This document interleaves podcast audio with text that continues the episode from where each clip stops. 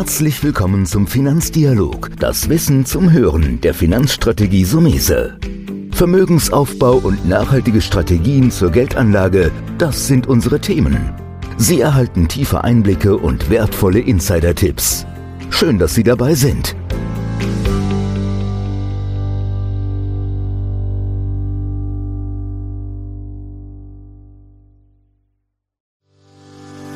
Herzlich willkommen zu einer neuen Folge von dem Podcast Deine Finanzrevolution von Antonio Somese, einem der führenden Experten und Autoren für Finanzen und Geldanlage in Deutschland. Erfahre echte Erfolgsanleitungen für mehr Rendite und Sicherheit mit deiner Geldanlage. Live aus der Praxis. Viel Freude beim Zuhören, Lernen und Umsetzen. Denn jetzt ist die Zeit gekommen für deine Finanzrevolution. Ja, hallo und herzlich willkommen zur heutigen Folge. Heute bin ich mal in Darmstadt bei einem Kollegen von mir, bei Thorsten Förster. Thorsten und ich teilen was. Wir sind beide ehemalige Bankkaufleute. Und diesen Podcast will ich mal unter das Motto stehen, unter das Motto mal stellen, was sollte man nicht tun? Thorsten, vielleicht ganz kurz zu dir. Wie bist du Finanzexperte geworden? Seit wann bist du in der Branche? Und vielleicht einen kurzen Werdegang und dann löcher ich dich mit Fragen. Ja, okay. Also erstmal vielen Dank für das Interview. Ähm, ich habe 1995 mit meiner Ausbildung angefangen, damals bei der Volksbank hier am Ort ähm, und bin seit der Zeit in der Finanzbranche. Habe über zwölf Jahre bei der Volksbank gearbeitet, zuletzt im Private Banking und würde sagen, den Wirtschaftszweig Volksbank kenne ich ganz gut. Hm. Ja, ich habe ja mal bei der Sparkasse gelernt, später Deutsche Bank gearbeitet. Das heißt, wir beide kennen das Innenleben von Banken.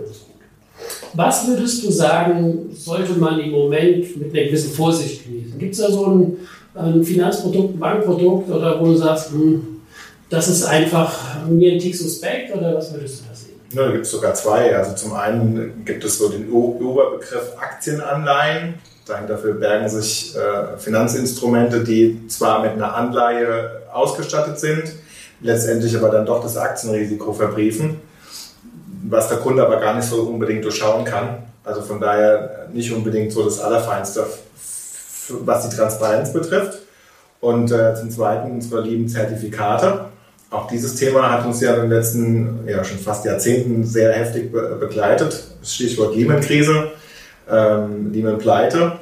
Da haben ja die Sparkassenkunden besonders ähm, viel davon angeboten bekommen.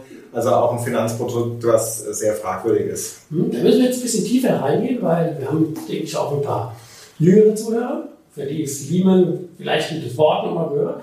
Da müssen wir ein bisschen tiefer reingehen. Lehman waren damals Zertifikate. Äh, erzähl mal kurz, was ist das Besondere und wo das Risiko bei so einem Zertifikat? Also eigentlich war das ja als Garantiezertifikat Überschrift ähm, ausgestattet. Das heißt, äh, feste Laufzeit, feste Verzinsung ähm, und dann eben Rückzahlung nach einem gewissen Zeitraum. So war es von, vom Grundsatz her. So haben es die Berater der Sparkassen auch verkauft. Hört sich das mal einfach Klingt super an. einfach, klingt interessant, haben auch viele Kunden deswegen gemacht, weil natürlich das Wort Garantie ja in Deutschland besonders beliebt ist, hat sich das natürlich auch besonders gut verkauft. Problem war nur, dass es ein sogenanntes Ausfallrisiko desjenigen gab, der diese Papiere rausgegeben hat. In dem Fall hier die Lehman Brothers aus USA Lehman war eine Bank. War eine Bank, genau. Das heißt, Emittent war eine Bank, Herausgeber. Ähm, und diese Bank ist pleite gegangen, wie wir heute ja alle wissen. So, und in diesem Moment waren die Papiere, die als Garantiepapiere ausgeschrieben waren, von heute auf morgen wertlos. Mhm. Also ich habe ja auch mal Erfahrungen mit Zertifikaten gemacht. Ich persönlich bin auch kein Freund von Zertifikaten, weil man nennt es auch Emittentenrisiko. Das heißt, ist die Bank bleibt, ist das wertlos. Aber trotzdem erlebe ich in meinem Alltag, und du sicherlich auch in deinem, warum werden diese Zertifikate immer noch verkauft? Wenn man da ein komplettes Totalverlustrisiko hat. Also ich denke, das kann man aus Sicht der Bank, kann man das ganz äh, einfach begründen, denn aus Sicht der Bank ist es eine recht günstige Refinanzierung. Also es gibt ja zwei Wege, wie, wie ich an Kundengelder drankomme, das klassische Einlagengeschäft. Kunde bringt Geld, kriegt eine feste Verzinsung und Fälligkeit in so Sparbuch, Sparbuch, Wachstum, Sparen, Sparbriefe. Das sind, genau. Das sind die klassischen Einlagengeschäfte. Mhm. Ähm, per Saldo heute tot. Bei Null Zinsen einfach kein Geschäft mehr, was nee. die Bank noch nicht mehr wirklich betreiben kann. Jetzt äh, ist natürlich trotzdem auf der anderen Seite, man braucht ja trotzdem in irgendeiner Form eine Refinanzierung auf der anderen Seite für die Darlehensgeschäfte, die man betreibt als Bank. So, und da kann man sich auf diesem Wege sehr günstig finanzieren. Mhm. Deswegen ist es ein sehr beliebter Faktor für die Banken, das nach wie vor ihren Kunden anzubieten. Gut, aber das ist ja eine Seite. Die andere Seite ist, wenn man es für andere vermittelt, in dem Fall haben wir ja Sparkassen, bleiben wir nochmal. Da muss man jetzt zurückgehen, das war so 2007, 2008, ja, wo die große Krise ausgebrochen ist. Ähm, haben ja Sparkassen das nicht unbedingt, würde ich sagen, als Refinanzierung benutzt, sondern ihre Motivation war wahrscheinlich Provision. Das war jedenfalls Provisionsgeschäft, ja. Die Sparkassen haben äh, seinerzeit den Zug ein bisschen verpasst. Das kann ich aus Sicht der Volksbanken argumentieren. Die DZ Bank hat damals, also die Zentralbank der Volksbanken, recht früh das Thema aufgegriffen, hat dann unter ihrem Eigennamen die Zertifikate aufgegeben. Da war also der Refinanzierungscharakter sehr wohl da, aber natürlich auch das Provisionsgeschäft brauchen wir gar nicht diskutieren. Vielleicht wollen wir auch einen Podcast machen, wo der eine oder andere Zuhörer was mitnehmen kann. An der Stelle kann ich schon mal zusammenfassen. Also man muss, wenn es exotischer wird, und exotisch würde ich sagen, haben wir angefangen mit Aktienanleihen, das ist schon, das finde ich, hast du gut erklärt, das ist ein Widerspruch. Aktien und Zinspapier, sprich Anleihe, passt da zusammen. Ähm, das ist was für Hartgesottene, würde ich sagen, für Leute, die sehr viel Ahnung haben, aber nicht für die breite Masse. Richtig. Bei Zertifikaten haben wir, denke ich, weiterhin den Versuch, dass an die breite Masse verkauft wird. Ähm, da sollte man vielleicht dann einfach hinterfragen, wie das überhaupt die Motivationen sind. Ich glaube, das habe ich auch mal so ein bisschen gelernt. Welche Motivation hat der Verkäufer, sprich die Bank? Auch fragen, was bekommt sie dafür? Ich würde per se nicht alles schlecht machen, aber ich glaube, wir sind mal einig, Sachen zu empfehlen, die ein total Verlustrisiko haben. Das stößt mir persönlich sauer auf. Vor allem, wenn es Kunden sind, die eigentlich dieses Totalverlustrisiko vom, vom normalen äh, Menschen gar nicht haben wollen. Also sprich, das sind ja eigentlich dann die etwas älteren Herrschaften, die eher die klassischen Sparprodukte bevorzugen. Und äh, gerade da passt das Ganze nicht zusammen, denn das Totalverlustrisiko ist in den Zertifikaten da. Ähm, nicht alle Zertifikate sind in irgendeiner Einlagensicherung drin. Bei den Volksbanken ist es so ähm, aber bei vielen anderen eben nicht. Und da muss ich schon genau drauf schauen, wer ist denn da derjenige, der das Papier ausgibt und was passiert denn, wenn, wenn die Bank pleite geht. Gut, vorher muss man an der Stelle natürlich auch nochmal sagen, es ist ja kein Einzelfänomen jetzt von Volksbanken und Sparkassen. Da gehören ja auch die Großbanken dazu. Natürlich. Ähm, Deutsche Institute oder Commerz oder Deutsche Bank favorisieren teilweise diese Produkte und ausländische.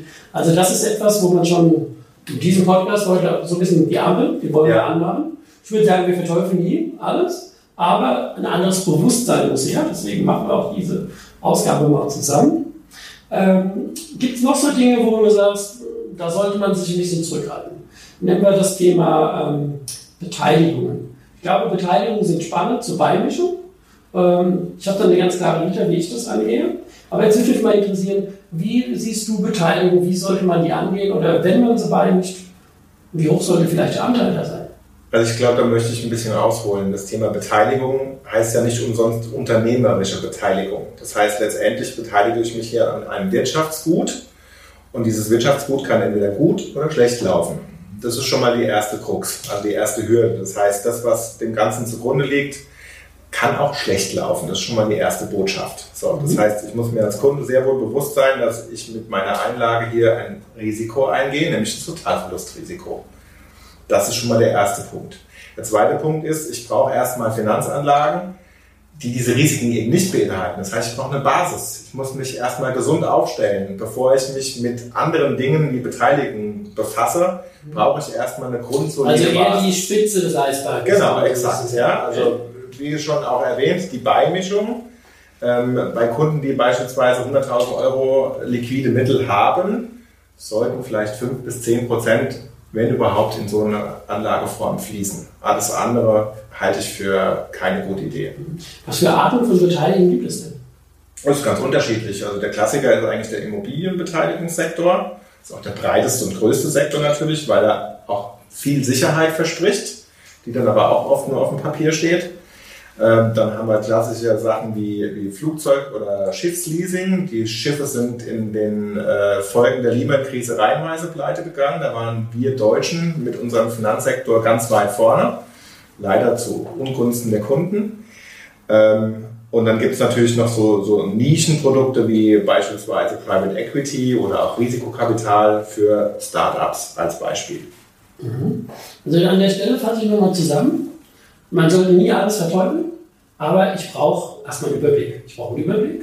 Dann muss ich zur Erkenntnis kommen, dass diese Art von Anlagen, über die wir gerade reden, nur für Beimischungen sind. Worauf müsste ich denn achten, wenn ich sage, okay, ich will jetzt doch in die Bleiben wir bei den Beteiligungen, ich sage jetzt mal scherzhaft in die Höhle des Lebens.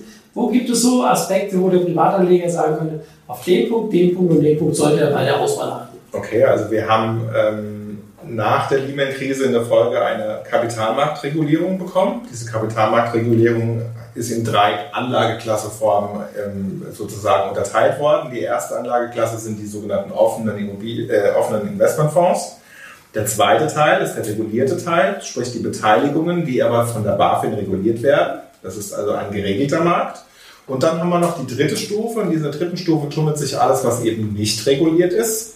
Und dann Stichwort Direktbeteiligung, aber auch Genussscheine oder Zertifikate. Auch die haben wir da in diesem Bereich durchaus öfters drin.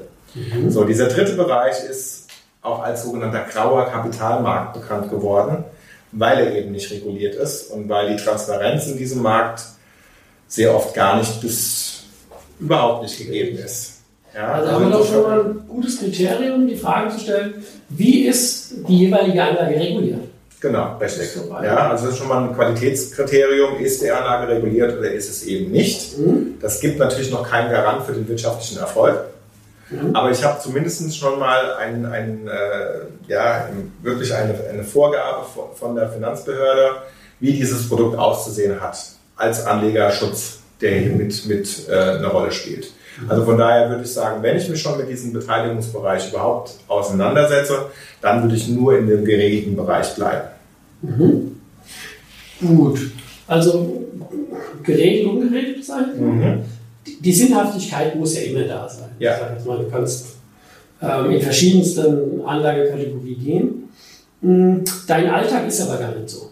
Dein Alltag ist ja eher klassisch den Investmentbereich. Genau, das ist der, der erste Bereich, der quasi die offenen Investmentfonds. Da bin ich zu Hause, mhm. damit bin ich auch groß geworden da sind auch mein, mein, die Vielzahl meiner Kunden sind in diesem Bereich ganz normal angelegt. Mhm. Da kann man ja die Unterscheidungen quasi offene Fonds, das sind Fonds, die ich jederzeit verkaufen kann, ja. und geschlossene Fonds, die man auch Beteiligung nennen kann. Genau. Ja. Ähm, ich denke, beides hat seine Daseinsberechtigung, aber das ist ja auch nur eine besondere Folge, wo man sagt, Achtung, Ampel ist jetzt nicht auf Rot, aber schon auf Gelb. Ähm, höre ich da raus, also die Basis lege ich über ein bisschen Tagesfestgeld für den Notgroschen und dann gehe ich einfach in die offenen Fonds rein. Ja, ja? ganz klar. Hm? Wie ist dein Alltag so? Empfiehlst du da einzelne Investmentfonds oder verschiedene Depottypen oder Körper? Wie machst du? Also ich arbeite eigentlich mit einzelnen Fonds gar nicht mehr. Das war mehr so das Thema Bank. Kaufe jetzt VA oder verkaufe VB, weil VC eben jetzt ganz toll ist.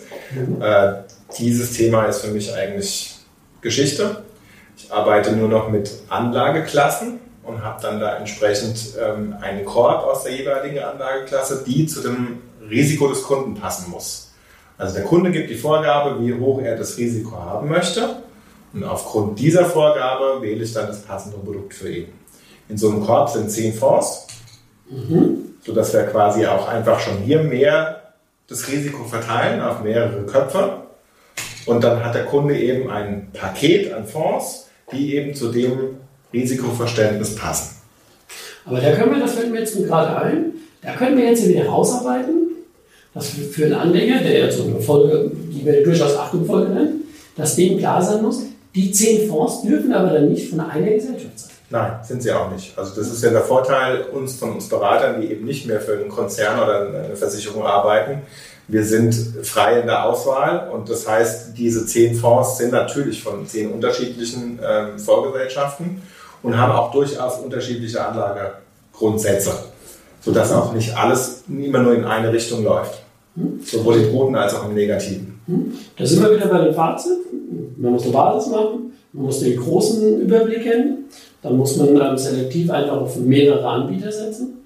Gibt es noch sowas, wo du sagst, ähm, so, so ein Fazit, wo so ein Privatanleger nochmal, und so, ich will sagen, den heißen Tipp, aber so zusammengefasst, wie er rangehen soll, wenn er es selbst tun will? Oder sagst du, es ist einfach zu suspekt? Ich glaube, es gibt 10.000 Fonds oder 7.000, 8.000, 9.000 Fonds, hunderte Gesellschaften. Ist es doch besser zu sagen, man geht zum Experten? Also grundsätzlich glaube ich, dass äh, das Thema Finanzbildung leider in diesem Land äh, sehr unterbelichtet ist. Deswegen glaube ich, dass äh, die überwiegende Anzahl der Kunden diese Beratung braucht, weil sie sich einfach nicht auskennen. Mhm. Deswegen ist der Finanzberater, in dem Fall zum Beispiel einer von uns beiden oder eben auch einer unserer vielen Kollegen, die da draußen jeden Tag ihre Arbeit machen, ähm, durchaus der richtige Partner für den Kunden. Es gibt ein paar informierte Kunden, die wissen auch, was sie zu tun haben, die können das Thema selber abdecken.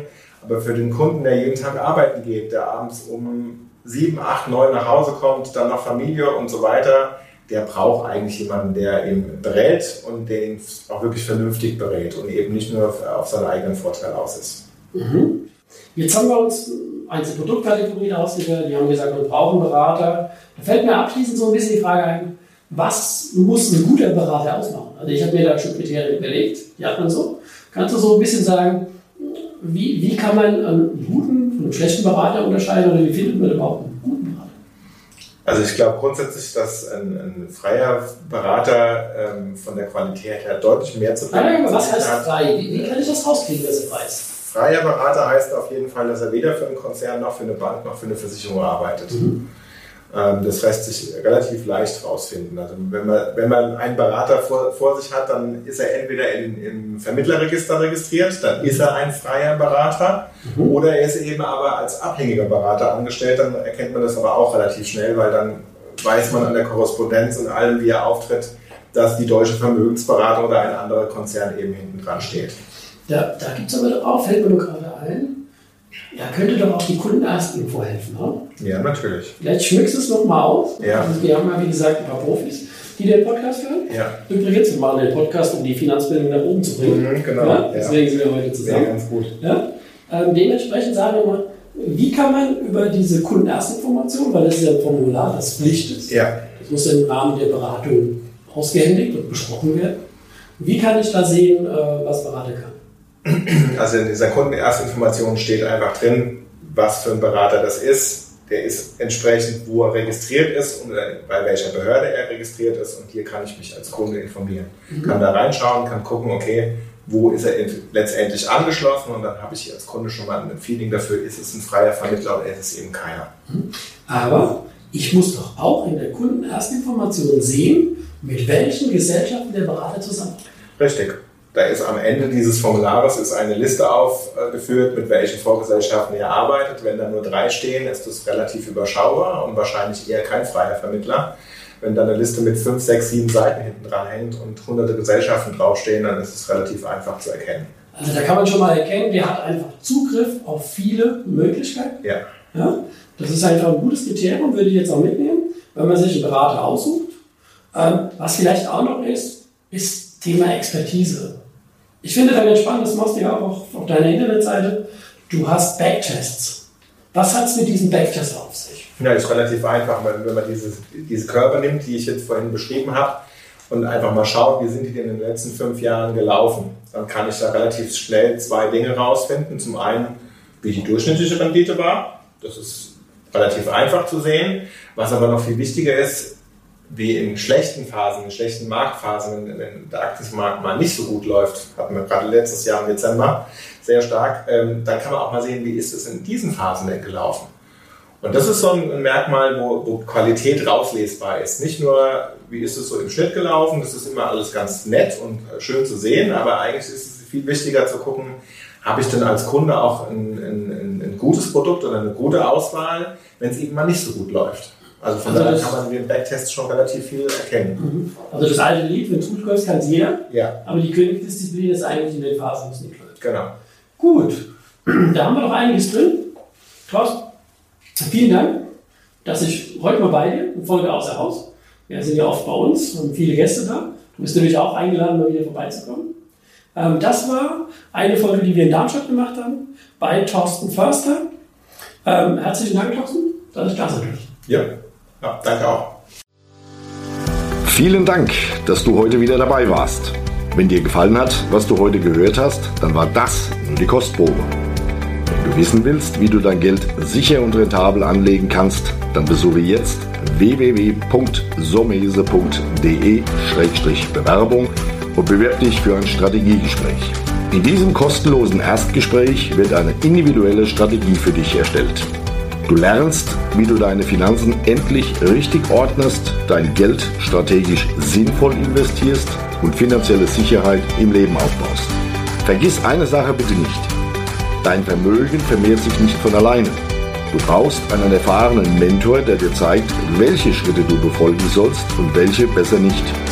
Wir haben Menschen in ganz Deutschland dabei geholfen, einen glasklaren Überblick über ihre Finanzen zu erhalten und damit langfristig dreimal mehr Vermögen zu erzielen.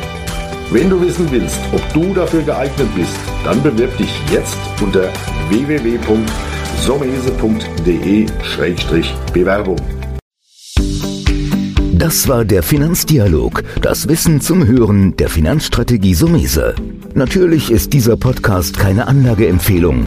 Denn jede Anlageentscheidung muss individuell getroffen werden.